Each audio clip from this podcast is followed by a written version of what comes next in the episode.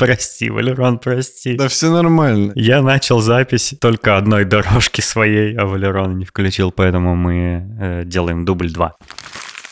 Привет, меня зовут Дан. Меня зовут Валерий Валерьевич Юшков. А вы слушаете 133 выпуск еженедельного развлекательного подкаста «Шоурум». Ох, ох. Поехали.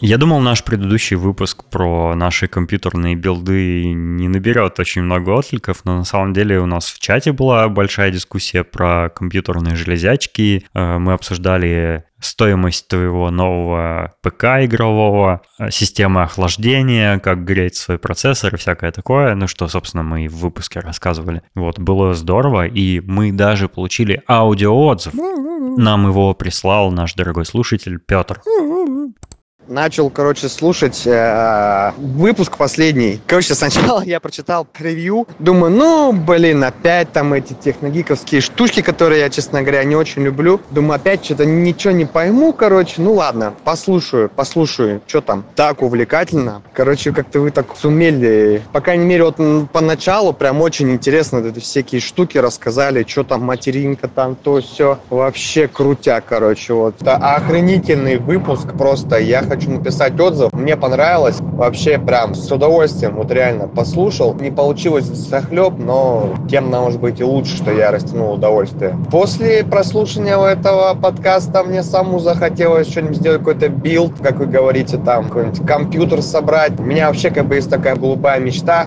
Я хочу, короче, собрать, в кавычках, рабочее место геймера для того, чтобы играть только в одну игру. Это Microsoft Flight Simulator. То есть, прям такое специальное кресло какое-нибудь такое подобрать, такой штурвал такой сделать, там мониторы, что прям было такие нормальные, чтобы как реально в кабине было, геймерский build замутить. Так что респектую, красавцы вообще.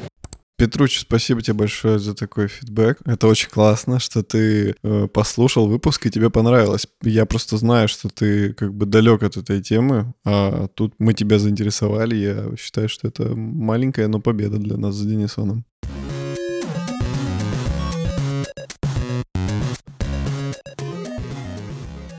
Я на днях сидел и заглянул в наши заметки, где мы записываем общие темы для выпуска, и понял, что тем-то нет. И я такой, так, срочно надо придумать тему. И я просто такой, Валерон, придумываю тему. Я такой, оп, и за секунду придумал тему. И, короче, поэтому у меня к тебе такой вопрос. Вот представь, ты можешь внести в этот мир что угодно, придумать что угодно, любое явление, типа теперь деревья синие, теперь земля квадратная, теперь можно есть землю, теперь вместо вместо детей рождаются надувные Кстати, шарики. землю можно есть, если что. Только ты умрешь. Ну так-то все можно есть, только ты умрешь. Да. А еще тебя можно есть, только ты умрешь. Да, кстати, я тоже придумал тему за одну секунду. Представь, что если бы у тебя одна нога была на 20 сантиметров длиннее другой. Ну тогда, я думаю, придумывали бы такие протезы, которые компенсируют разницу в длине ног. А у меня что-нибудь еще стало бы длиннее? Наверное. Так вот, я хочу тебя спросить, вот, вот у тебя есть возможность в наш мир добавить или убрать, что угодно сделать. Типа, представь, что ты бог, бог, и ты можешь что угодно поменять в этом мире. Да. Я подумал над этой темой, и ты приводил примеры, ну, типа чего может быть фантазия, да? И ты называл там, допустим, представь, если бы были драконы, или существовала магия, или там э, какие-нибудь э, роботы, андроиды неотличимые от человека были бы. Я бы на все это ответил да, да и да, потому что все это интересно. Я бы это все хотел, желательно все вместе. Э, и с одной стороны, это прикольно, это кардинально бы поменяло жизнь всего человечества. А с другой стороны, что-то из этого мы уже давно с этим знакомы, там, через кино или книги, допустим, книги, как будто кто-то читает книги сейчас. Я читаю книги. Особенно, ну, наименее из этого интересно это роботы, потому что мы уже почти и так к ним приблизились максимально, то есть уже есть там всякие ходячие танцующие роботы. Федор. Да, конечно, Федор самый лучший пример. Ходячий Федор. Вот, поэтому, ну, андроиды это не так прикольно. Айфоны прикольнее, конечно. Я думаю, прикольно это доступные андроиды. Типа, я могу вместо айфона купить себе андроида, который будет за меня... Да ты можешь. Который может за меня убираться, мыть посуду, готовить еду, Стирать, гладить мне, ой, о, убивать твоих о, врагов. Да, ты представь, ну это же, это же круто. Типа я бы в такое точно инвестировал деньги. Это прикольно. Ты бы потратил их, а не инвестировал. Я инвестирую э, в свое свободное время. То есть он меня освобождает от задач, и у меня много времени получается. Ты все бы это время работал. Да, заработал бы еще больше денег, купил больше андроидов, они бы еще больше упростили мне жизнь. Я открыл бы ИП и нанял бы их всех. Классная мысль я вот думал, а что объединяет все эти фантазии, ну, что у них общего, и понял, что это приключения, потому что э, со всем этим у людей появились бы какие-то приключения. Типа мы, наверное, бы летали, приручили драконов и летали на них, да, или там, не знаю... Вместо троллейбуса прилетает дракон, все залазят и такие... Драк, драконьи доставки пиццы были бы. И подогреть могут на ходу. То есть, если Именно. остыло... Это же просто вин-вин. Но еще приключения в нашу жизнь могли бы добавить и более тривиальные вещи, которые не требуют какого-то такого чуда типа магии. Например, если бы, представь, если бы, ну вот представь, допустим, ты смотришь кино про ограбление, и почему оно чаще всего интересно? Потому что банк или там казино грабят главные герои, которых ты себя, которых... На месте которых ты представляешь. На месте которых ты представляешь себя. И поэтому тебе интересны такие фильмы, потому что тебя вот этот адреналин захватывает, тебе интересно, да, как все сложится. И представь, если бы в нашей жизни были ограбления, но не как они в реальности существуют, когда ты пытаешься грабить банк, и через полторы минуты тебя ловит полиция, и ты 30 лет сидишь в тюрьме. Не так. Если бы это было как в кино. Вот. Или если бы, ну, например, э, я не помню, какой фильм, но был такой фильм, когда на Земле всегда была ночь но при этом это не влияло там на физику планетарного масштаба, типа приливов, отливов там и всякого вот этого, то есть просто темно всегда, то жизнь людей тоже бы поменялась. Мы бы, например, адаптировались э, к ноч... ну, у нас бы развилось ночное зрение, мы бы видели ночью как днем. Там мы, может быть, у нас как-то системы навигации изменились, например, стали какими-то оптическими и сканировали там созвездия, да, мы бы явно лучше разбирались в созвездиях, чем сейчас потому что мы могли бы как-то по ним ориентироваться. Они всегда над головой. Ну да, они там меняют свое положение, но тем не менее. Вот, и это точно бы поменяло всю жизнь. Или, например, если бы всегда был день, мы бы уходили спать в подвалы, куда-нибудь в пещеры, в какие-нибудь спальных мешках спали и так далее. Там окна за, зашторивали. Вот. Да, даже можно еще более тривиальное что-то придумать. Например, представь, если бы в России был развит внутренний туризм как это поменяло бы жизнь всех россиян. Да, у нас есть крутые города, есть на самом деле интересные, классные города. Просто у нас почему-то туризм внутренний не очень развит. Он был, мне кажется, в советское время более развит. Ну, из-за закрытости границ, э, ну, естественно. Но при этом люди путешествовали по разным городам и видели новые места прекрасные, там, пейзажи и все такое. У нас есть горы, есть озера, реки, моря, там, что угодно есть, как бы, и, пожалуйста, путешествуй, если тебе это надо надо. Если тебе надо архитектуру, у нас это тоже все есть. У нас есть старинные города, там огромные мегаполисы, все что угодно вообще, что и в любой другой стране. Вот. Если бы у нас э, внутренний туризм был не таким дорогим, какой он сейчас есть, там, если ты куда-нибудь в Сочи э, полетишь, то это стоит, как если бы ты куда-нибудь в Швейцарию полетел, блин. То есть там цены ну, космические такие же. А если бы все было как бы соразмерно, ну, ну ты понимаешь, что я имею в виду. Угу. То есть тогда наша жизнь точно бы поменялась. Потому что, например, у американцев очень внутренний туризм развит. И они, э, большинство американцев э, довольно редко путешествуют за границу э, по сравнению с жителями других стран, например, с европейцами. Европейцам ничего не стоит практически в другую страну поехать или полететь, потому что все очень близко. А у американцев, ну, они как бы на обособленном таком континенте живут, и им удобно в их разные города путешествовать, потому что везде один и тот же язык, это очень удобно, у тебя нет никаких языковых проблем. При этом ты можешь очень кардинально менять как бы пейзажи, ландшафты, там все такое, климат, все доступно, как бы. Здесь есть очень два важных момента. А, один момент — это то, что в Америке, конечно, классно путешествовать по Америке. Она разнообразная, такая же разнообразная, как Россия, там есть все. Но в Америке ты, путешествуя, не хочешь сбежать от американской реальности. А mm-hmm. когда ты в России, ты путешествуешь по России, и Россия преследует тебя в каждой да, дырочке. Ну, вот, вот я и говорю, что если бы у нас э, вот этой русской реальности не было бы, э, этой обвеш... обветшалости нестоличных городов, э, высоких цен в курортных городах. Если бы у нас люди более там располагающие дружелюбные, приветливые были бы, да, жизнь совсем другая была бы. Люди были бы гораздо более культурными, мне кажется, образованными, там, ну, вообще кругозор бы у всех был больше, да и у меня в том числе. Я по России практически не путешествую. Я бывал во многих очень городах России, но когда речь заходит там, не знаю, об отпуске, я Россию даже не рассматриваю. Ну, как мы с тобой от магии перешли к Сочи? Я просто имею в виду, что есть какие-то более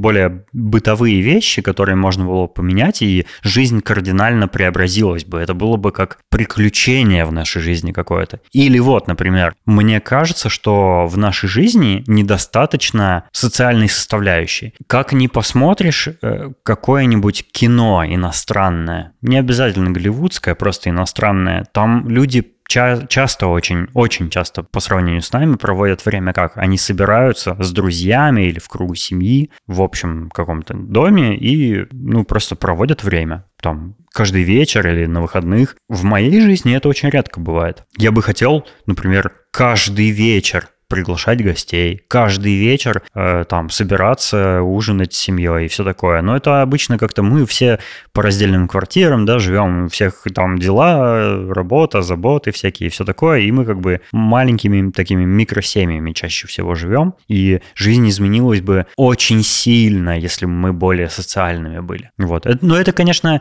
это не фантазия из разряда, что если бы драконы были, но мне кажется, это было бы круто. И это, и это более реалистично реалистично для реализации. Да, реалистично, но мы сейчас говорим как бы не про то, что реалистичнее, а что нереалистичнее. Ну, здесь, здесь опять же вопрос русских людей. То есть это мы, в принципе, люди все в России, они по большей части злые, недовольные жизнью. Почему? Потому что маленькие зарплаты, уровень жизни низкий, правительство нас не любит. Ну, все вот эти вот минусы, которые мы все прекрасно знаем. И, и дело в том, что э, даже, мне кажется, если у всех поднимется уровень жизни, мне кажется, это еще не скоро уйдет, вот этот, вот этот след недовольства, потому что мы, мы привыкли быть недовольными, мы недовольны с рождения. Это двигатель прогресса. Да, только что-то не двигается.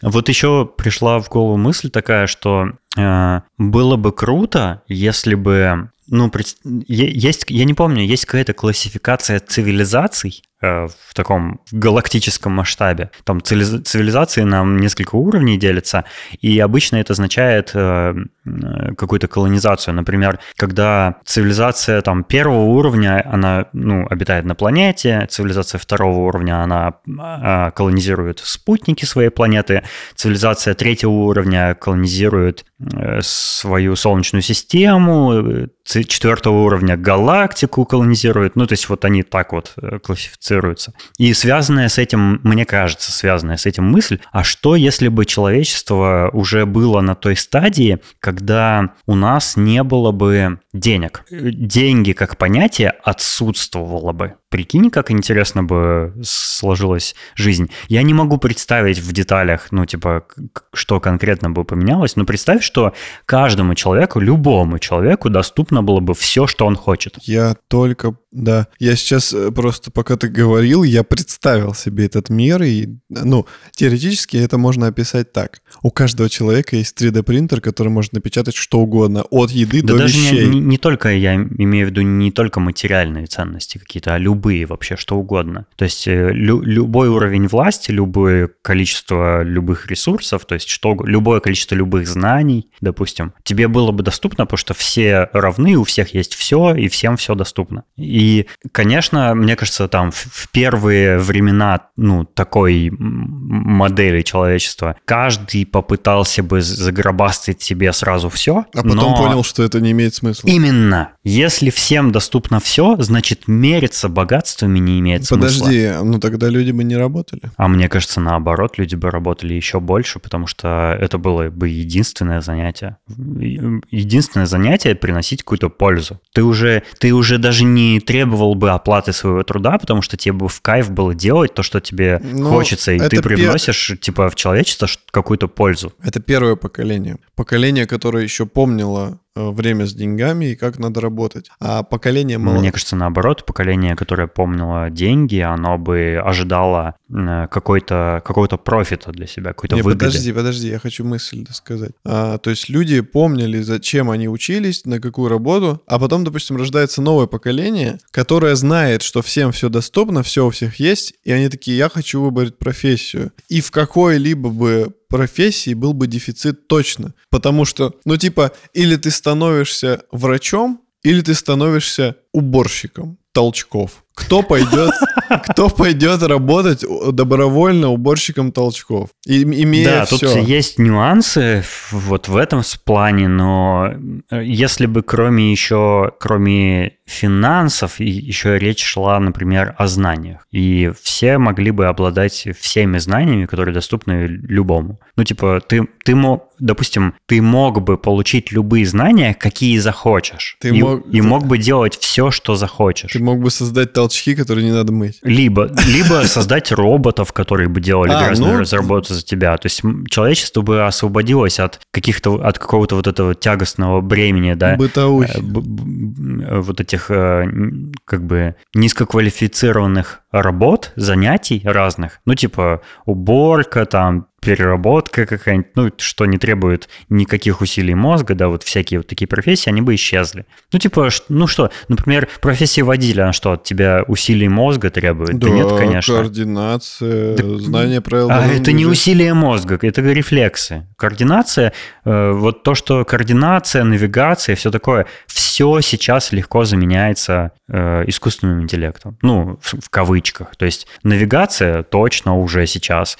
э, есть уже прототипы самоездящих э, аппаратов, да, которые могут сами ездить и довозить тебя куда хочешь, ну, грубо говоря. То есть, если это еще немножечко, и мы доживем до того момента, когда э, в машинах можно не быть водителя. Эта профессия просто умрет вскоре. В ближайшем будущем мы это застанем при своей жизни. И также могли бы умереть какие-то профессии, которым, которые люди по своей, э, которыми люди по своей воле не хотели бы заниматься. Ну, типа, уборщик толчков, ну, действительно, кто захочет в здравом уме этим заниматься? Ну, разве что, если у тебя только какой-нибудь там супер э, извращенный фетиш, да, по этому поводу есть, не знаю, там, ты капрофил какой-нибудь там. Ну, это окей. Это можно понять, ну, пожалуйста. Хочешь, пожалуйста, занимайся этим. Но в своей массе там э, э, такую работу выполняли бы роботы. И, а что бы изменилось? Ну, изменилось бы вообще все. Мне кажется, что если человечество освободить от бытовых задач, то человечество бы устремилось тогда в исследование э, неизведанного больше. То есть э, гораздо большее количество людей занималось бы, например, исследованием космоса, колонизацией планет там и все такое, вот всякими такими вещами, наукой, такой причем э, прям rocket science, как бы сказать. Ну, то есть там, не знаю, телепортацию изучали бы. Потому что сейчас, ну, телепортация м, нереалистичная, она, это, это фантазия, да, фан, ну, какие-то фантасты это выдумали однажды, и вот, ну, это невозможно, это невозможно. Но если заняться этим все-таки, там есть материя, есть антиматерия, может быть, как-то там можно что-нибудь, там кв- квантовая связанность есть и всякие прочие интересные штуки, может как-то это вот соединить эти механизмы, и может быть телепортация все-таки возможна, может э, можно э, сделать очень ускоренное клонирование и просто твою старую копию убивать, а новую очень быстро выращивать за секунду. Ну, типа, пожалуйста, телепортация. ну, типа того, понимаешь? То есть это может опосредованно как-то и было бы возможно. А может быть, и машину времени можно было бы создать. Ну ладно, в прошлое невозможно физически путешествовать, но может в будущее можно было бы. Круто же. Если бы сейчас просто этим заниматься никто и не станет, потому что есть более насущные проблемы. Энергетика, э, заканчивающиеся ресурсы на планете, всякие такие вещи, да, вот в это стоит вкладываться. Там стоит изучать ядерную физику и всякую э, квантовую физику, потому что это энергетика, потому что мы, у нас однажды на планете закончится ресурс, и нам просто мы не выживем больше, если мы к этому моменту не успеем покорить другие планеты. А вот если э, мы там научимся, не знаю, телепортироваться или перемещаться во времени, то, может, это уже кардинально изменит все. Когда я играл в «Океан эльфов», когда в школе учился, у меня всегда ресурсы заканчивались, и я тогда читы выводил. О, а прикинь, э, представь такую жизнь, если бы можно было читы в реальной жизни использовать. Вот это круто было бы, да? И до ДКЮД там, и до КФА. Мне кажется, просто был бы хаос. Начался бы хаос. Да, это было бы как онлайн GTA 5. Да-да-да. Тогда... С неба падают танки, там, знаешь, все Да, да, да. взрывается. Тогда нужно уже какие-то защитные режимы включать, чтобы, типа, ты идешь, и на тебя это никак не могло повлиять. Бессмертие. Ну да. Схождение сквозь стены, полет, бесконечное оружие. Вот. э, Это, я твою э, мысль понял. Но, допустим, у меня такие... Ну, мне, мне тоже нравятся твои идеи, но я бы все-таки хотел что-то такое, знаешь, более сказочное. Типа, я бы хотел, чтобы э, люди могли летать или... Ну, такая тема у нас с тобой уже была. Мы выбирали, типа, суперспособность, А, ну какую, да, да, какая да. самая крутая, да, решали для себя лично. Ну вот, а это была бы типа об- обыденность. То есть все бы летали. И тогда бы пришлось придумывать э, там правила дорожного движения. Типа... Тогда бы авиакомпании не могли возвращать нам билеты своими дурацкими ваучерами. Да-да-да. Идите в жопу. Люди бы просто летали из страны в страну. И тогда, возможно, был бы какой-нибудь э, с границами, может, как-то по-другому бы было. Скорее всего, они бы были, и, и нас просто останавливали, типа, перед границей в другую страну. В- Воздушный ОМОН. Ну, типа, есть, есть же, есть же, есть же, есть же, есть же, есть же, типа, э, патрулирующие там истребители, которые там не пускают какие-то самолеты куда-то, ку- куда не надо. Или похищают их. Да, да. Вот. Но, возможно, бы также регулировали людей. Но мне кажется, это было бы намного труднее, и, скорее всего, бы разрешили, разрешили э, э, прилетать, но контролировали бы как-нибудь это уже на месте. То есть, допустим, человек прилетел в Италию, типа, вот мы с тобой... Ой, тв- Твои все фантазии заканчиваются каким-то контролем, ограничением и какими-то такими, знаешь, Да вещами, Роскомнадзором и всяким. Потому что нас так воспитали. Наша Все страна. нельзя. Летать нельзя. Да, да, да. да. Можно было бы летать, все умели бы летать, но это было бы нельзя делать. Только в России.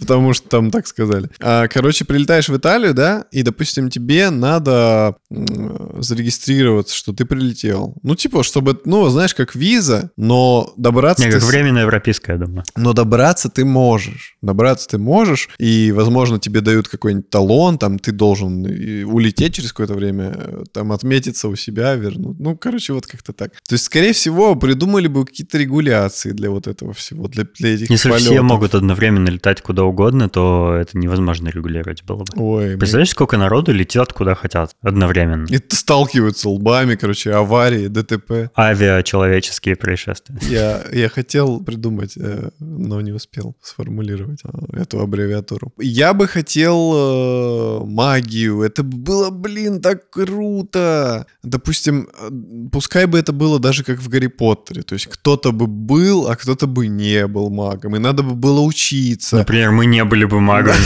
Как обидно было бы. Мы бы обычными маглами были. Подожди, Денисон, ну можно же замутить с девчонкой, которая магиня. Что еще, кроме магии? Я бы хотел, чтобы были другие виды. Типа были кентавры. Да, О, расы. кентавры. Кентавры, прикинь! Ты такой идешь по парку, и кентавр идет. И лепеху откладывает. Да.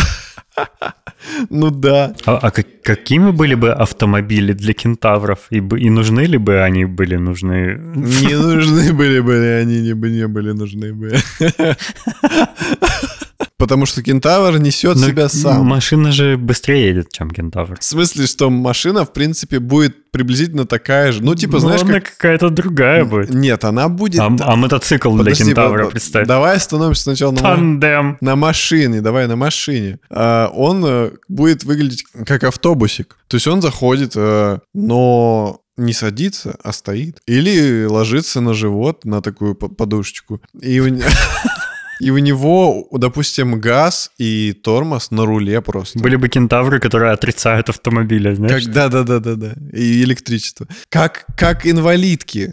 Там же только на руле управление для людей, у которых ног нет. Ой, дорогая, посмотри, какие подковы нашла. Да, да, да, да, да, да, да, да. С- э, Подковы Сваровские, вот это все. Тифани. Ну вот, кентавры, эльфы, маги. Были бы блин. свадебные упряжки.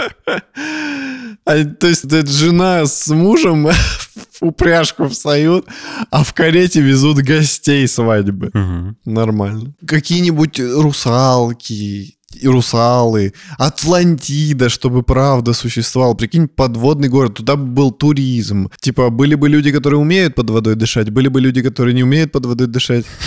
То ли ты там, то ли ты тут, то ли мне куда больше бежать, то ли ты там, то ли ты тут, то ли мне куда больше бежать. Да, было бы круто. Или если бы, например, в, э, под, под земной корой был бы другой мир, такой подземный внутри. Гномы! Фу, гномы нет, отстой. Гномы А, отстойные. Прикинь, в горах бы гни- гнили. Или представь, как бы поменялось наше мировоззрение, если бы все наркотики, которые только бывают, были бы легальны и не приносили бы вреда организму. Представляешь, как изменилось и открылось бы наше сознание? Сколько бы мы всего могли бы ощутить нового? Или, может быть, э, человечество действительно открыло бы всеобщий разум, единое сознание, что-нибудь типа того. Ну, такое, э, эзо- что-то такое мифическое, эзотерическое, знаешь. Было бы здорово. Мне, мне кажется, идея единого сознания — это круто. Это как интернет, только все всегда онлайн, всегда э, отличное соединение, высокая скорость, можно общаться одновременно со всеми, все знают все о друг друге, и ничего стыдного не бывает. Вообще ничто не было бы стыдного. То есть у людей же есть какие-то свои секреты, да, какие-то тайны, а если бы ничего секретного и тайного не существовало, все Не, знали бы все. Не, ну подожди, ну какие-то нормы морали бы все равно существовали бы. Да, да, но не, об этом не идет речь. Не, ну, Норма типа, морали, да. Все знают, что Иван Петрович педофил. Ну, типа, это же не прикольно. Не, он бы, наверное, не был тогда педофилом, если бы все знали, что он намеревается сделать. А, ну это уже как в фильме с Томом Крузом, когда типа наперед знали, что преступление какое будет совершено. Это особое мнение? По-моему, да. Я бы хотел, чтобы были инопланетяне. А, да, инопланетяне это очень круто. Причем совсем такие, знаешь, совсем, э, ну, совсем дикие, непонятные, как в фильме «Прибытие», например. Вот такие инопланетяне. Не просто человечки злобные, которые хотят захватить, да, и в принципе, которые, ну, примерно так же мыслят, но, может быть, у них более развитая цивилизация. Нет. А которые совсем на другом абстрактном уровне существуют вообще. Вот такие дикие вообще инопланетяне. Я бы хотел, знаешь, каких инопланетян? Жесткие. Я бы хотел мягких инопланетян. Короче, которые прилетели, чтобы нам помочь. Вот такие, типа, знаешь, они Ну, знают... нам это очень требуется. Они знают все тайны мироздания. Там, они типа увидели, что у нас что-то не так, мы типа не справляемся, у нас там плохо с политикой, у нас Путин, там глобальное потепление. И они такие, ребята, сейчас все поможем. И начинают нам рассказывать, типа, делайте вот это из этого, это вот так, тогда не будет вот этого, и вот будет всем хорошо. Все таки нет, мы должны уничтожить этих инопланетян, они враги. Нет, так скажет только- хотят отобрать у нас Крым. Да, так скажет только один человек. Все А поняли, если какой. бы, представь, если бы в мире не было границ, никаких э, географических границ. О, про это мы фантазировали, Мгм. помнишь? Да, это тоже крутая идея, по-моему. Это очень Фантазия. крутая идея. Потому что, знаешь почему? Потому что мы все люди одинаковые. И это, и это ли не, и, и это не ли Господи. У нас сегодня плохо с формулировками. И это ли не доказательство а, всеобщего признания, вот это то, что, за что сейчас борются, равенство, Black Lives Matter, вот это все, там, равенство мужчин и женщин, это самое главное будет доказательство, что мы все одинаковы и равны, равноп- равноправны. Никаких границ, мы все люди, мы живем на планете, которая Земля, и Земля это одно государство, оно даже не будет считаться государством, потому что, а зачем? Потому что других-то нет. Любые ресурсы доступны любым людям. Любые ресурсы доступны Потому что они не принадлежат государствам. любые ресурсы доступны тем, э, кому это надо, чтобы... У кого больше оружия. Нет, они, доступны те- тем, кому это надо, чтобы на благо земли, короче. То есть э, на благо людей. Не для того, чтобы деньги зарабатывать или ш- барсы, носороги. Ну вот я про это и говорил, э, когда озвучивал свою фантазию насчет отсутствия денег и доступности любых знаний всем. Вот мы тоже к этому сейчас в разговоре приходим, что на благо Земли это когда ты работаешь, э, не получая денег за это, как благотворительность. Типа ты этим занимаешься, потому что тебе это в кайф Да. приносить пользу другим, а не типа ради себя. Потому что тебе и так все доступно. И всем все доступно, но ты можешь какую-то, не знаю, научную пользу человечеству принести, там что-то открыть, что-то изобрести. Ну, я имею в виду вот такую работу. Потому что если всем все доступно, то ничего не надо, в общем-то, делать.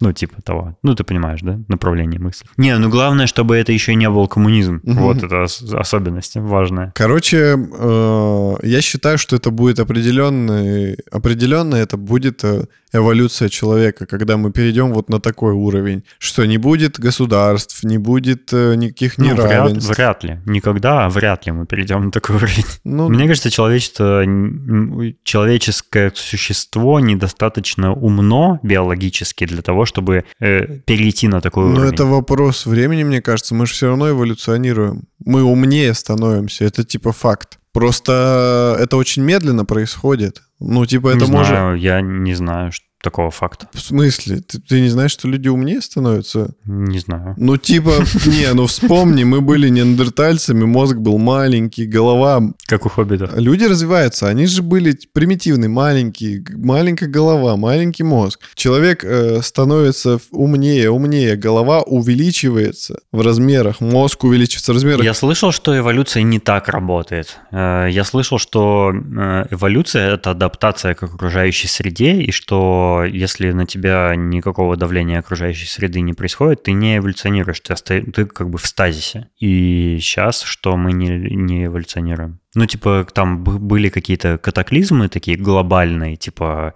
ледниковый период и всякая такая хрень. Типа были там динозавры, саблезубые тигры и все такое, и человек э, вынужден был научиться пользоваться, да, камень к палке привязывать, чтобы получился молоток или топор, там, да, чтобы убивать тигра. Вот, а сейчас нам это не надо, и мы поэтому не эволюционируем. Типа, или, или, не знаю, когда закончился ледниковый период, мы перестали отращивать на себе шерсть. Типа, это, это адаптация, это даже не эволюция, это просто изменение. То есть шерсть как бы не влияет на твои интеллектуальные Ну, кто- способности, да? Кто-то не перестал отращивать. Кто-то шерсть. да. В очень большой перспективе времени, наверное, да, мы, может быть, и эволюционируем, но это же невозможно доказать, потому что для того, чтобы это доказать, нужно миллионы лет наблюдений, а он, как бы, мы, не- ну, мы всего там, не знаю, с десяток тысяч лет живем, да, и нет таких наблюдений, нет таких записей, что мы эволюционируем сейчас. Вот, и это невозможно узнать, эволюционируем мы или нет. Но я слышал, что вроде как нет. Ну вот собаки же, как 10 тысяч лет назад были собаками, так и сейчас остались. Что они не эволюционируют? А что это мы должны эволюционировать? С чего бы вдруг? Ну, собаки-то, видишь, по большей части они сейчас все э, их выводят. Ну, волки. Ну, я имею в виду животные. Вот почему животные не эволюционируют? Человек же тоже животное. Не, ну знаешь, бывают типа волки там, которые больше становятся там с годами, или наоборот меньше. Ну, Это аномалия. Просто курицы были во времена динозавров. И что, курицы как-то эволюционировали, что ли? Ну, я имею в виду птицы какие-нибудь. Да нет, они вот как были птицами, так и остались птицами. Человек как-то адаптировался. Мне кажется, что, ну, возможно, там э, какие-то какие из древних цивилизаций, они, может быть, э, может быть, и были не, не более глупыми, чем мы сейчас есть. Просто для того, чтобы достичь технологического прогресса, который мы сейчас имеем, нужно было очень много времени, чтобы сконструировать, открыть, изобрести всякие штуки. У них ну, не было этого времени, потому что вот они там, не знаю, из, интертальцев превратились в Homo sapiens, да, и у них еще не было такого количества времени, чтобы все это наизобретать. И вот прошло такое количество времени, мы все это наизобретали, и вот мы это сейчас имеем. Но, возможно, мы такие же умные, как и тогда, несколько тысяч лет назад. Как тебе такая мысль? Мы далеко ушли от темы. Ну и ладно. Ну да. Не, мысль прикольная, но я все-таки хочу верить, что мы до сих пор эволюционируем. Ну, мы с тобой точно нет. Ну, не мы, знаю. Мы, мы будем вот такими же до конца жизни, как мы сейчас. Я сегодня взвесил голову свою. Может, она прибавила в жире или в толщине костей. Нет, я не говорю, что я... Не, я не говорю, что я эволюционировал. Я просто... Ну, мне На- Наташа давно говорит, что у меня голова, типа, очень большая. Ну, по меркам среднего человека. И я решил, а, типа, почему бы не сравнить, сколько она весит. Ну, понятно, это не точное измерение, но я попробовал. Я просто лег и положил голову на весы. Только голову. И у меня получился вес 7,7 килограмм. А. Наташа легла, у нее 4,5 килограмма голова весит. Нифига себе. Да Ну- у тебя волос на 3 килограмма только. Ну да, да, может быть. Но ну не на 3 точно. Ты должен тоже взвесить голову, но у тебя нет весов. М, Да, у меня нет весов. Ну, ко мне приедешь, взвесим. Ведь интеллект измеряется в килограммах. Конечно. Да не, я к тому, что я сам как бы весь большой, но плюс к этому у меня еще и голова большая очень. То есть больше немножко, чем, чем надо, получается. Чем надо. Ну, по пропорциям, в смысле. М, Может, потому что я был недалеко от э, ЧС, когда произошла авария. Короче, я, я бы хотел, чтобы произошло что-то на нашем веку такое, чего не происходило раньше. Вот еще одна идейка, как бы все поменялось и как бы чудесна наша жизнь была, если бы мы могли разговаривать с животными. Вот это да. Только э, надо еще такой аспект, что если бы ты с ними мог говорить, и при этом они тебе в ответ не говорили «жрать, пить, бегать, еда». Я, ну, это то, это, кстати, ну, тоже было бы интересно, хотя бы так. Но, конечно, я имею в виду осмысленный диалог. Вот Осмысленный диалог, было бы прям вообще конечно. супер-мега круто. А знаешь, что круто? То, что слоны умные животные. И, скорее всего, вот с ними даже такой бы диалог, он был бы намного богаче, там, типа, чем с белкой. А с этим чесать, чесать, чесать. Срать, срать, пердеть, есть, пицца, кусочек. Разговаривать с животными было бы классно. На самом деле есть такая... Я сейчас вот э, не вспомню, что и где. Но, по-моему, в какой-то... э, То ли в Японии, то ли где есть, короче, какая-то такая... э, Не вера, а как- какой-то отношение к образ жизни, образ жизни какой-то, когда они относятся к любому предмету, как э, Это называется буддизм. нет, не то, нет, есть прям еще хлеще. Типа, они относятся ко всему, как к живому. Типа, к батарейке, там, не знаю. Мы бы гораздо более бережно ко всему относились. Так да. вот, э, прикол-то в том, что я не знаю почему, но у меня с детства всегда отношение такое к вещам. Я в детстве, на самом деле, очень часто... Просто задержка в развитии, может быть. Возможно, но я в детстве м, всегда очень аккуратно все складывал, всегда у меня у меня была такая э, особенность, что я мог, допустим, не только игрушки, допустим, на ночь спать уложить, но и какие-то вещи положить так, чтобы им было комфортно, а, чтобы они лежали как-то аккуратно, типа, знаешь, как будто у них правда есть разум. Это прям очень долгое время проходило, ну, у меня это было очень долгое время. А потом тебя вылечили. Да.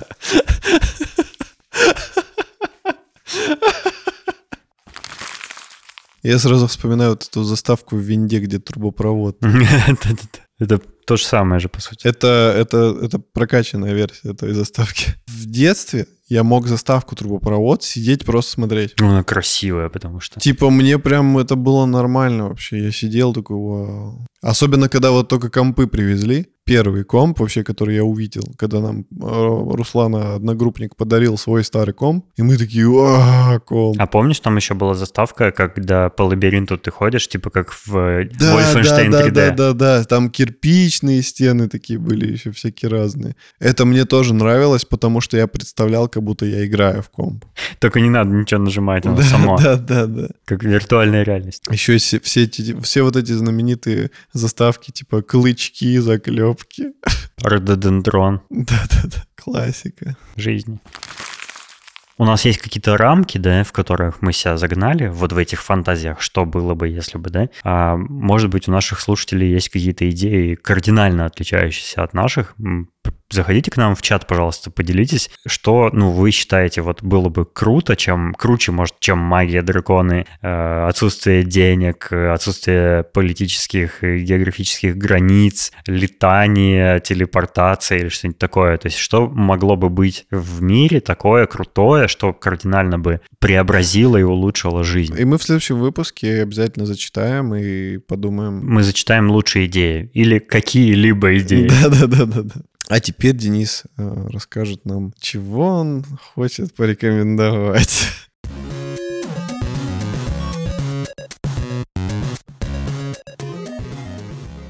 Я про парочку, точнее, я про 9 игр расскажу. И про сериальчики разные. Короче, э, помнишь, когда-то в одном из выпусков я советовал игрушку Iron Fury? Да. Это типа игра, которая сделана на слегка чуть-чуть более усовершенствованном движке Duke Nukem 3D, на том самом вот древнем движке, но только уже как бы современная игра, сделанная в ретро-стиле. И она абсолютно офигительная. Мне очень она понравилась. Ее выпустила компания та же, которая выпустила Duke Nukem 3D Realms. И потом они сделали игру Wrath, и новая их игра называется Graven. И Graven — это идейный наследник Hexen. Ну, я не знаю, если вы вообще достаточного возраста, чтобы помнить все эти игры. Ну, Hexen я застал, я в нее играл. Это как Doom, только с магией, короче говоря. И ты типа там колдовство и всякие там э, всякие штуки, чудища, вампиры. Вот, прикольная игра была. А Graven это типа такая нов, новая игра, которая в таком же духе делается, тоже в ретро-стиле. И она в Steam сейчас появилась в раннем доступе, Early Access. И я ее купил и прошел. Она не закончена, там пока несколько только локаций, из, ну, как бы процентов на 15, по моим ощущениям, она сделана по сравнению с тем, что в трейлере показано, но при этом мне даже эти 15% очень понравились. Я попробую объяснить, почему. Эта игра меня зацепила тем, что она какая-то такая простая вся по сравнению с тем, какие сложные и комплексные сейчас игры. Сейчас есть там системы прокачек, куча каких-то механик, там какие-то сложные нелинейные сюжеты, выборы э, концовок и все такое. В этой игре всего этого нет. Там есть э, несколько видов оружия, есть враги, которые на тебя тупо прут. Там, по-моему, даже никакого искусственного интеллекта у них нет, потому что если ты заходишь за стену, они тебя уже не видят, и все. Но в этом есть какая-то прелесть. Это напомнило мне, какие игры были когда-то давно, когда они были тупые, не очень красивые и все такое. Но в этой ретро-стилистике есть свой шарм. И вот этот шарм, он там прям сочится вообще изо всех щелей. И вот именно этим она мне понравилась. Она какая-то уютная. Ты как будто, ну, если ты застал вот старые, да, первые 3D-игры, то ты как будто погружаешься в то время, когда играешь в нее. Она вся такая. И она этим прекрасна. Там дело происходит в, какой-то, в каком-то маленьком городишке, который захватила страшная чума, превращающая людей в мутантов, монстров и все такое. И вроде как там замешана какая-то типа черная магия. И там есть магия. Там можно кастовать заклинания. Например, можно поджигать предметы силой мысли. Вот. И основное твое оружие, там какая-нибудь э, копия метательная пушка,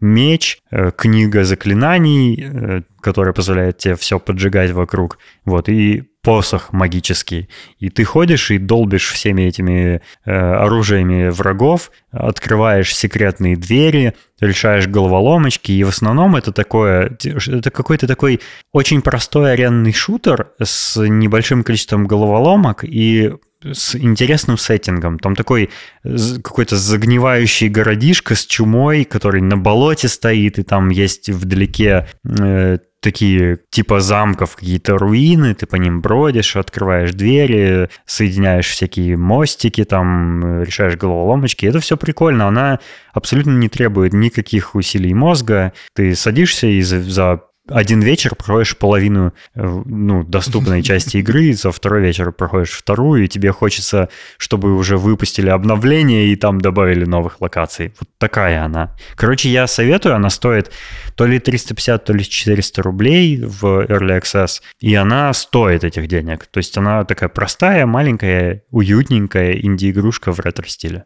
Кстати, э, на сайте издателя есть блог разработчика, и они там интересные всякие технические детали рассказывают. В, там в одном посте они рассказывали про э, концепт-арты, про идею, как они, чем они там вдохновлялись. В другом они рассказывают, как, например, они процедурно генерировали текстуры, например, как э, нарисованы были программным образом э, кирпичная кладка для стен э, всяких замков и всего такого. И это интересно, потому что такая инди-игра явно, ну, а, э, ее разработка экономится на всем, и в том числе на работе там, художников текстур. И вот э, это интересно, как они делают это. Короче, советую посмотреть и, если есть возможность, попробовать поиграть. А, на днях ты мне сказал, что ты продолжаешь играть в Days Gone, и я такой, блин, ну если Денисон играет, то я, наверное, дам шанс и попробую еще раз. Я попробовал еще раз, и я опять не смог себя заставить в нее играть. Я не знаю почему.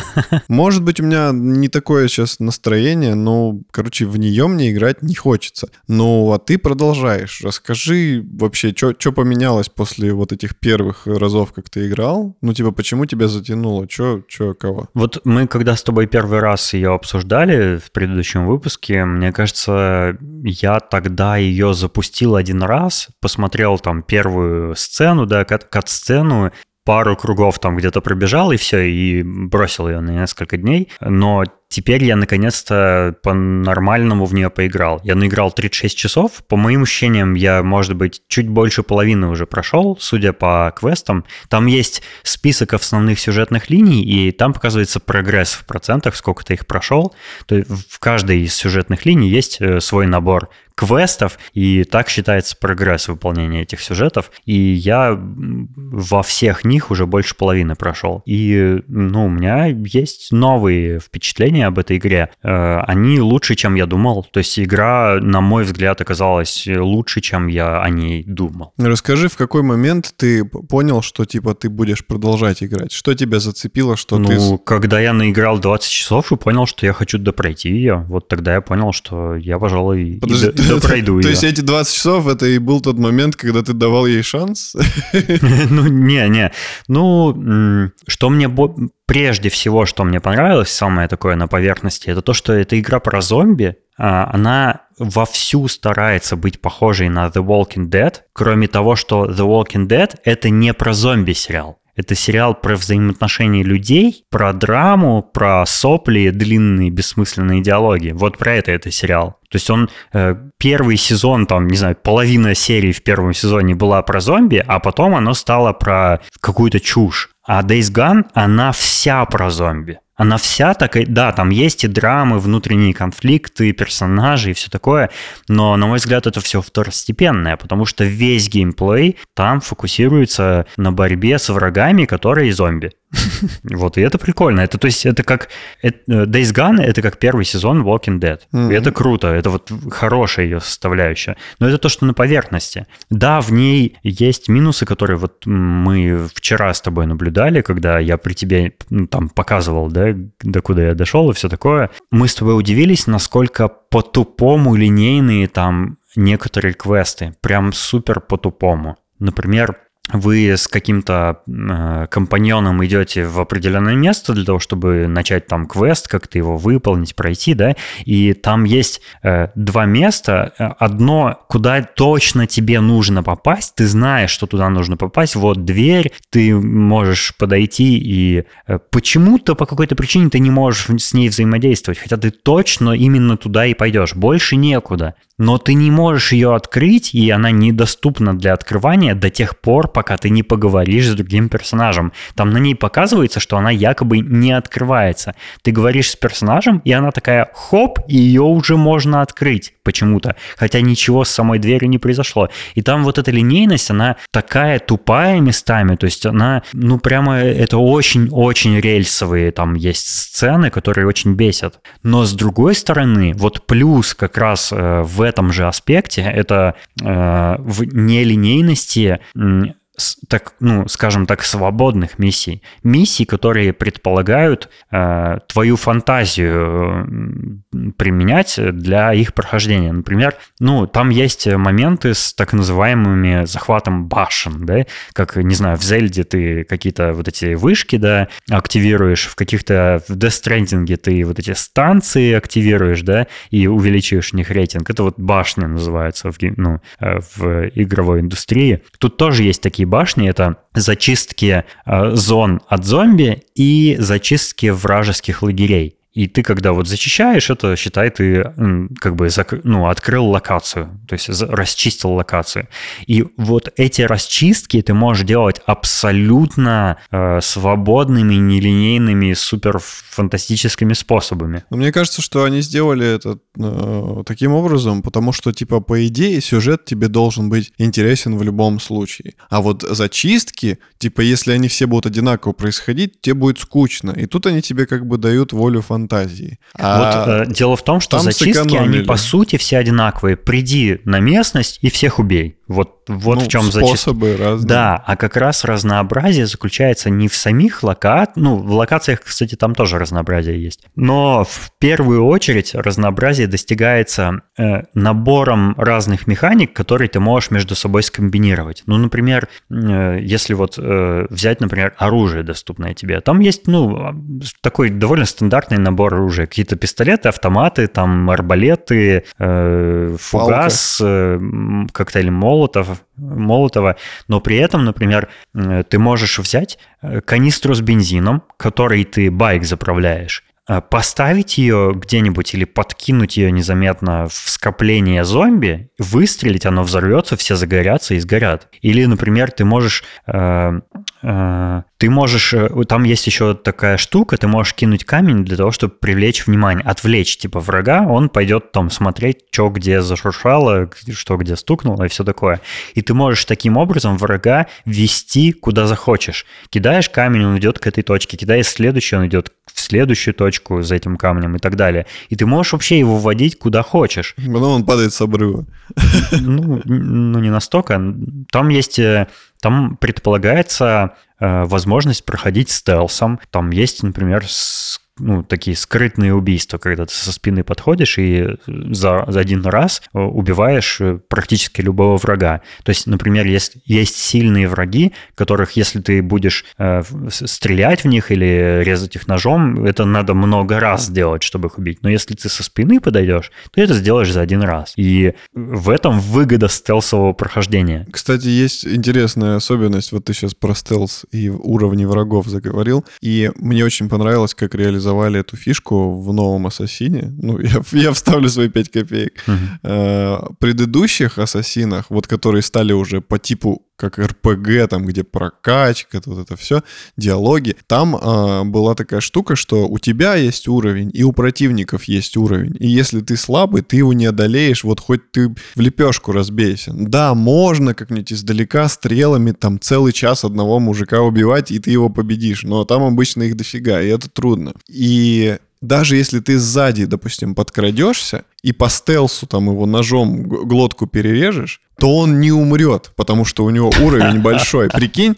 И мне это дико бесило. А в Вальгале они сделали такую настройку. Ты прям в настройках можешь сделать, типа, убивать даже крутых врагов по стелсу сзади ножом. Можно это включить, либо выключить. То есть ты сам решаешь, как ты хочешь. И это прям А круто. это на, на ачивки какие-то влияет или на что? На очки какие-нибудь? Нет, это ни на что не влияет. Это просто типа как, как ты хочешь А, играть. настраиваешь геймплей под себя. типа Да, того. да. И М, мне понятно. кажется, что это здорово, потому что, ну, типа, игроки бывают разные, и кто-то хочет, допустим, чтобы было сложно. Типа, он хочет объяснить то, что ты не смог его с первого раза убить, тем, что он там крутой мастер, он тебя услышал, там остановил, вот это все. А кто-то хочет, допустим, реализма, что э, ты реально можешь любого человека, если ты тихо сделал, подойди и ножом пырнуть. Ну, И это- сесть в тюрьму. Да-да-да. Это, это, Особый уровень реализма. да-да.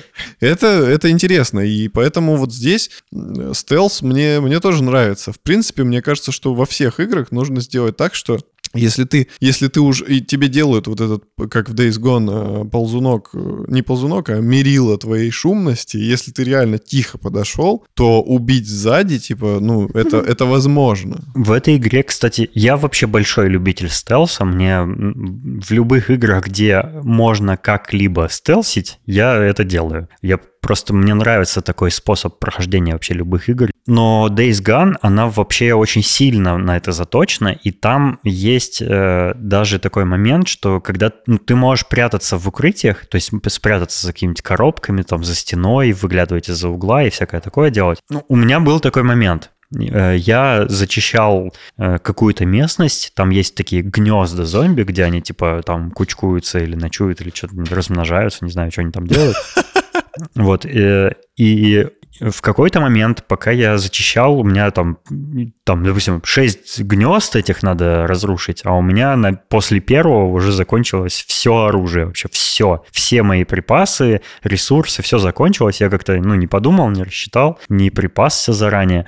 И в- я понял, что для того, чтобы мне дальше, ну, зачистить эту локацию, мне нужно пройти по ней, по всей, собрать все ресурсы, смастерить ну, снова коктейли Молотова, скрафтить, там э, найти где-нибудь патроны какие-нибудь, все такое. То есть мне надо э, пос- пос- по- очень тихо там побродить, при этом там везде ходят эти зомби. И я от них шкерился по всяким углам. Там был какой-то амбар э, в несколько этажей. Я залез наверх, а, на- а в- внутри амбара на первом этаже ходили зомбаки. И хорошо, что они не полезли наверх, потому что я сидел, э, мне, у меня такой саспенс я ощущал, потому что я сижу за укрытием, я как бы выглядываю из-за укрытия, боясь, что они меня заметят, а они могут заметить тебя, если ты недостаточно хорошо засядешь за укрытием. И я заметил в какой-то момент, что чем ближе к тебе э, зомбак подходит, э, тем громче ты в ушах ощущаешь сердцебиение. И это очень сильно нагнетает атмосферу, потому что у меня и у самого от... э, ну, я погрузился как бы в атмосферу игры, у меня сердце колотится немножко, я волнуюсь, переживаю, мне страшновато даже, потому что там, ну, жутковатые такие зомбаки. И еще и в игре сердцебиение усиливается, это все накладывается, и прям, ну, мне, мне это понравилось, потому что, ну, я давно не переживал так в играх, чтобы прям вот мне страшновато даже немного было. Вот это прикольно было. То забавно и что мне непонятно, и я не могу никак до сих пор для себя объяснить, это почему в некоторых играх и в некоторых фильмах э, такое понятное каждому человеку на Земле явление как зомби называют какими-то другими словами, а не зомби. Например, э, в «Ходячих мертвецах» их называют «ходячие». Или в Days Gone их зовут «фрики». Ну почему фрики? Ну при чем здесь фрики? Почему такое дурацкое слово для, очевидно, зомби они используют? Ну почему не называть их зомби? За всю игру ты ни разу не слышишь слово зомби. Его никогда там не произнесут. Почему? Мне кажется, есть какая-то этому причина, но я не могу понять. Есть, э, обычных зомби это называют э, фрики, эм, детей зомби там называют шакалы. Ну почему не называть их зомби и дети зомби?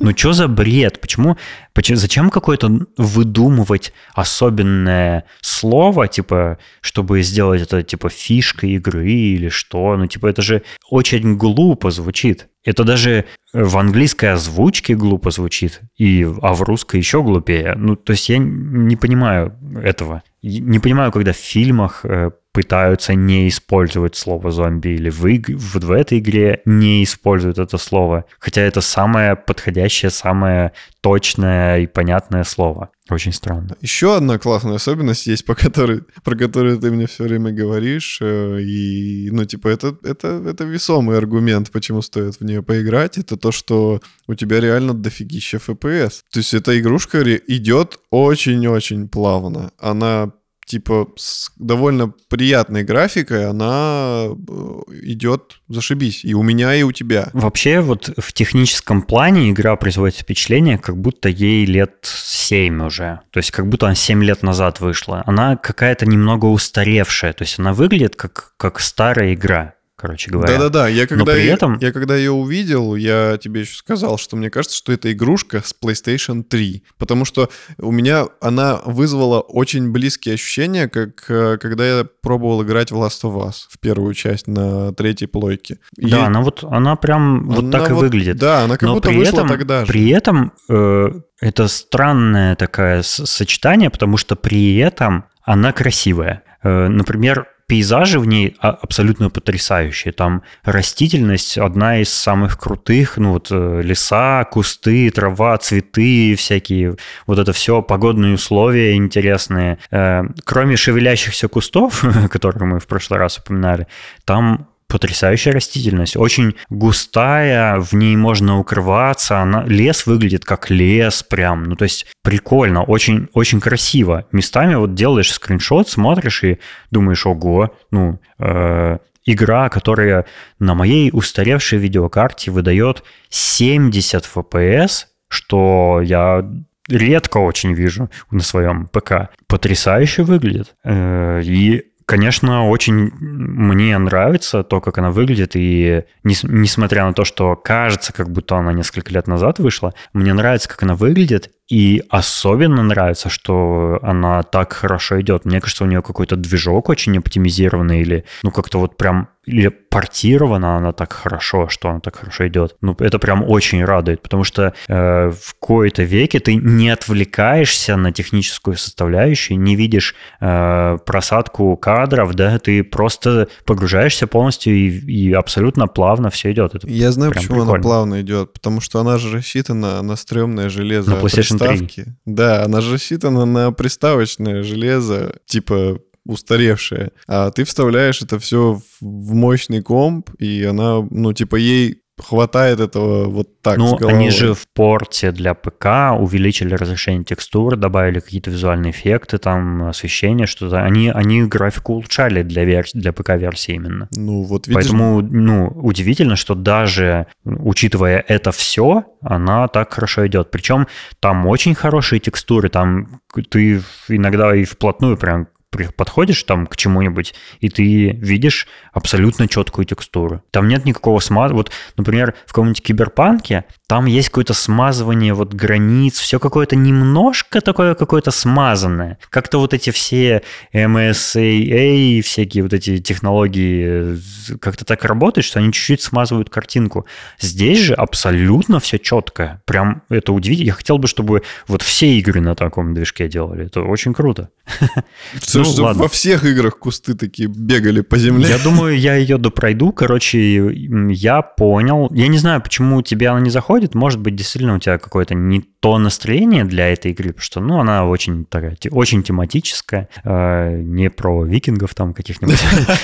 Вот, но э, Вообще, я для себя понял, что это хорошая игра. Я ее, пожалуй, прой- допройду уже. Вот, и советую попробовать и всем остальным. Теперь поговорим немного про то, что мы э, любим. Но не в этом случае. К- консоль нового поколения. Ура! Наконец-то мы дошли до этой темы. Мы, мы, мы, мы хотим поговорить э, про VR нового Короче, поколения для PlayStation 5. Да, произошло такое событие. Sony анонсировала целую серию игр для PlayStation VR, э, и вроде как для PlayStation VR именно пятой модели PlayStation. Э, то есть это можно сказать, ну, давайте попробуем назвать это VR-играми нового поколения.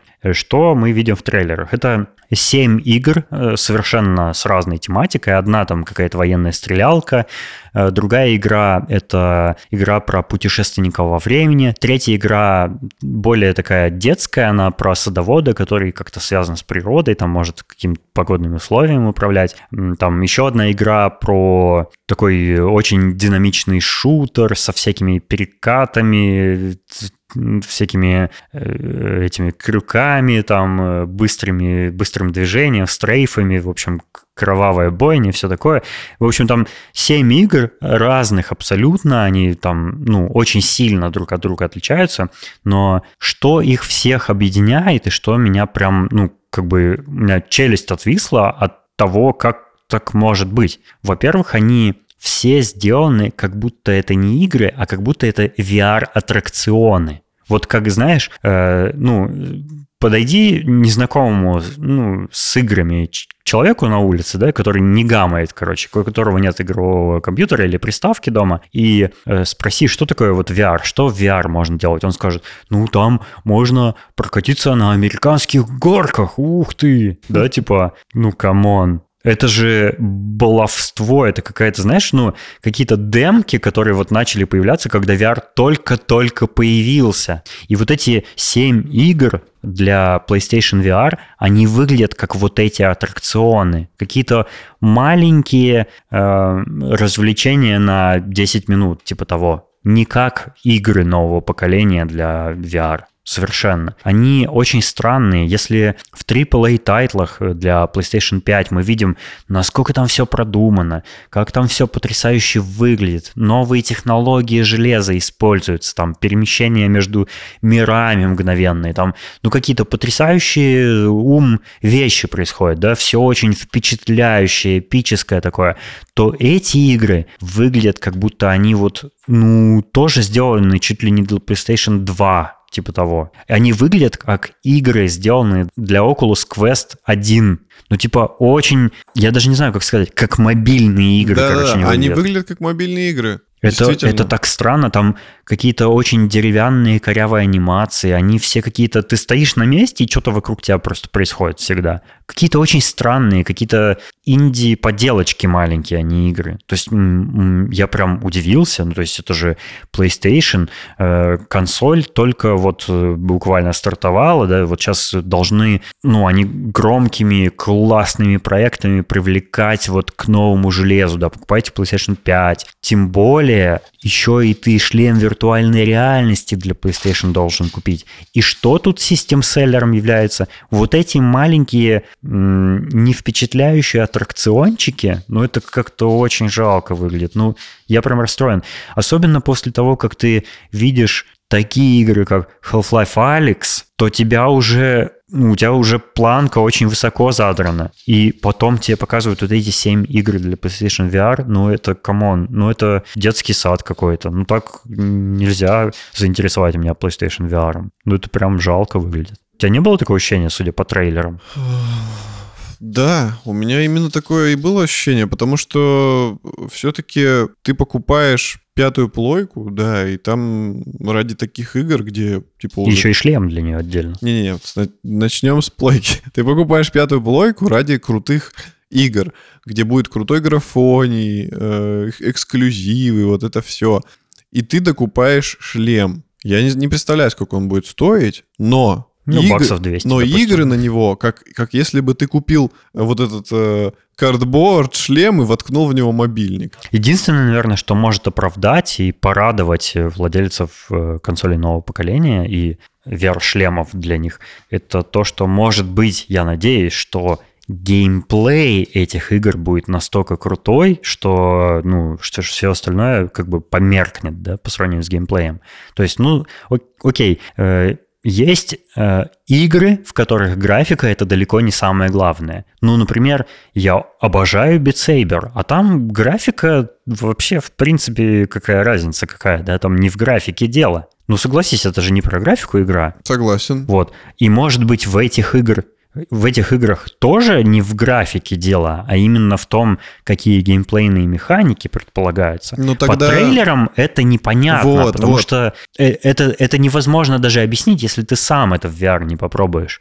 Но как можно заинтересовать человека купить VR такими унылыми трейлерами? То есть э, трейлер это единственное, почему в случае с VR-играми ты можешь сделать какой-то э, выбор, ну, как принять решение о покупке. Единственный вариант, чтобы тебя заинтересовать такими играми, это если этот шлем будет стоить копейки. Да, и, и ты можешь скачать демки, да, или там Да. купить и потом рефанд сделать в То случае есть чего. э, ты покупаешь дорогущую консоль, и если еще и шлем к ней будет дорогущий... Слушай, ну вот, э, вот это не единственное, кстати. Э, Второе, что может заинтересовать, заинтересовать в этих играх, это если все семь этих игр сразу будут в комплекте с VR-шлемом.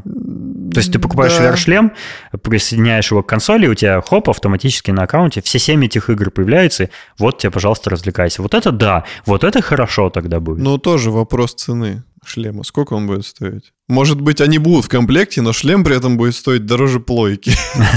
Ну, я, я сомневаюсь. Не, я думаю, ну, он, я утрирую, я может, утрирую. баксов 150-200 должен стоить. Ну, не может же шлем VR для PlayStation стоить дороже самой PlayStation. Ну, логично же, да? Ну, да, да. Ну, вспомним прошлый шлем. Э, На момент его презентации он стоил, по-моему, в районе 35 тысяч, по-моему, или, или, возможно, даже Типа- больше. 500 баксов, что ли? По-моему, да. Фига себе. Я, я, может быть, ошибаюсь, но почему-то у меня именно такая цифра в голове, что на тот момент это стоило вот так. Ну и, конечно же, никаких игр в комплекте не было. Поживем, увидим. Я делаю выводы только по трейлерам, и они абсолютно меня не впечатлили. Я просто хотел высказаться по этому поводу. Может, вы думаете иначе или знаете, что какие-то подробности об этих играх расскажите нам тогда, чтобы мы тоже в курсе были. Мы будем признательны. Обязательно заходите в наш уютненький чат в Телеграме, и там обязательно, обязательно все нам расскажите, объясните, потому что мы же просто как бы высказали свое мнение, и мы открыты к переговорам. И капитуляции. Да, но, но если вы выскажете мнение, с которым мы не будем согласны, мы такой срач устроим, что мало не покажется. Эм, Ладно, я очень коротко расскажу еще о паре сериалов, которые я посмотрел. Э, Я посмотрел еще один Apple сериал. Вот это сюрприз, правда? Но я движусь к тому, чтобы посмотреть их все. Э, Этот сериал называется Trying. Ну, типа, в попытках я бы его назвал или что-нибудь как-нибудь так. Э, Короче, сериал э, британский, что классно. Я люблю британские сериалы. Это ром- ромком о паре, которая не может сама завести ребенка, и они решают усыновить или удочерить. И у них это на протяжении очень многих серий не получается, потому что, ну, там бюрократические процедуры, всякие разные нюансы, всякие события, которые им мешают э, усыновить или удочерить э, ребенка. Э, Вот, но он прикольный, он очень такой расслабляющий, душевный, беззаботный, веселый, и мне очень понравился, советую его посмотреть. И еще один сериал вот уж не знаю, Apple ли его делает или нет, я уже что-то как-то это упустил в момент этот.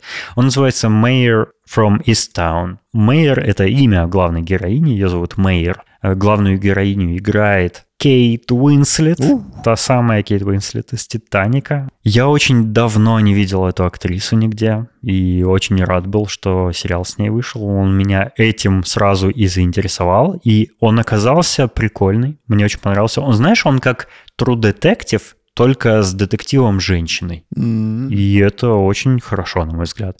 Она играет там э, сержанта-детектива э, в полиции небольшого городка, в котором начинают происходить жуткие преступления, ну, не то чтобы массово, но прям череда преступлений происходит, она пытается их эм, расследовать. И на нее очень много всего взваливается, потому что у нее ребенок, с которым из-за работы она проводит мало времени, она очень переживает по этому поводу. Э, Там она, она, так как городок маленький, она практически всех знает, и это влияет на ее расследование, потому что она со всеми знакома, она как бы в личных отношениях с многими людьми. У нее очень много забот, обязанностей, и все все на нее взваливается. И еще она не раскрыла предыдущее преступление, которому уже год исполнился, там пропала де- дочка одной женщины в этом городе. Она не смогла ее найти. И это тоже груз, который на нее давит. И еще и откуда-то из крупного города присылают детектива назойливого, который э, должен помогать ей, и это ну, ставит ее в очень неудобное положение, потому что она и так чувствует на себе вину за нераскрытое преступление. Еще присылают кого-то, как бы подтверждая ее э, беспомощность. беспомощность. Ты вот из-за из всего этого ты очень сочувствуешь этому персонажу, главной героине. А еще ее играет Кейт Уинслет. Чувствую, здесь попахивает какими-то фантазиями твоей молодости. Да, да, так же, как Джиллиан Андерсон я очень люблю, и Кейт Уинслет э, в возрасте оказалась очень хороша. Я... Очень. Мы, мы все поняли, какие женщины тебе нравятся. Короче, советую посмотреть «Мэйр из, из Тауна». Э, девушки похожи на Кейт Уинслет возрасте или на Джиллиан, Андерсон. Андерсон возрасте или на... Кого угодно в возрасте? Нет, подожди, или... Присылайте нюцы в чат. Да подожди ты. Или на, господи, скажи, как ее зовут. Вайнону Райдер. Или на Вайнону Райдер в возрасте. Обязательно пишите Денису, он открыт для новых отношений. Блин, реально, ты назвал три актрисы, которые в возрасте, и они все мне нравятся. Да. Мне, походу, нравятся актрисы в возрасте. Э, Милфы, пишите Денис. Я открыт для всяких милфов. всяких милфов. Ну, что это такое, не знаю. Не знаю, что ты имеешь в виду, но да. И для милков. Для шоколадок мы открыты всегда. Э, пожалуйста, присылайте нам шоколадки. Вот бы спонсор у нас был какой-нибудь шоколадный. Было бы замечательно. Для шоколадок мы открыты всегда. Вот бы у нас спонсор был шоколадный. Ждем, ждем шоколадных спонсоров. Пожалуйста, приходите, мы очень... Я, я очень люблю шоколад и готов бесконечно долго рекламные ставки делать. А с шоколадками вообще дело пойдет очень активно. Я бы даже с Денисом одну шоколадку у двоих смог разделить.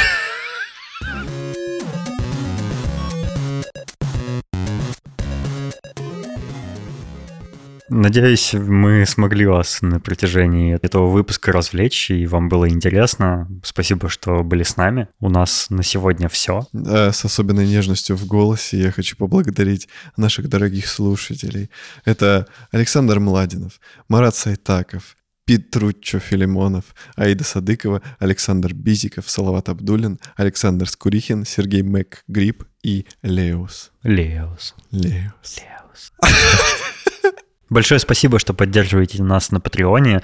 Если вам тоже нравится наш подкаст, пожалуйста, присоединяйтесь к нам на Patreon. Мы иногда там выкладываем что-нибудь интересненькое, и будем благодарны, если вы нас поддерживаете финансово. Да, кстати, на Патреоне я уже выложил и стол готовый, и build компа с фоточками, и стол не готовый. Короче, там много чего я выложил, так что наложил, по не горюйся, мамочки. Наложил по самое не горюйся. Не горюй. Фу. Давай, последняя финальная попытка. Наложил по самое не балуйся, мама не горюйся. А еще, конечно, присоединяйтесь э, в наш чат в Телеграме «Собака Шоурум Подкаст». Мы вас там очень ждем и готовы обсудить с вами все самые ваши влажные мечты. Насчет милтов. Спасибо. До следующего выпуска. Любляем, целюляем. Пока.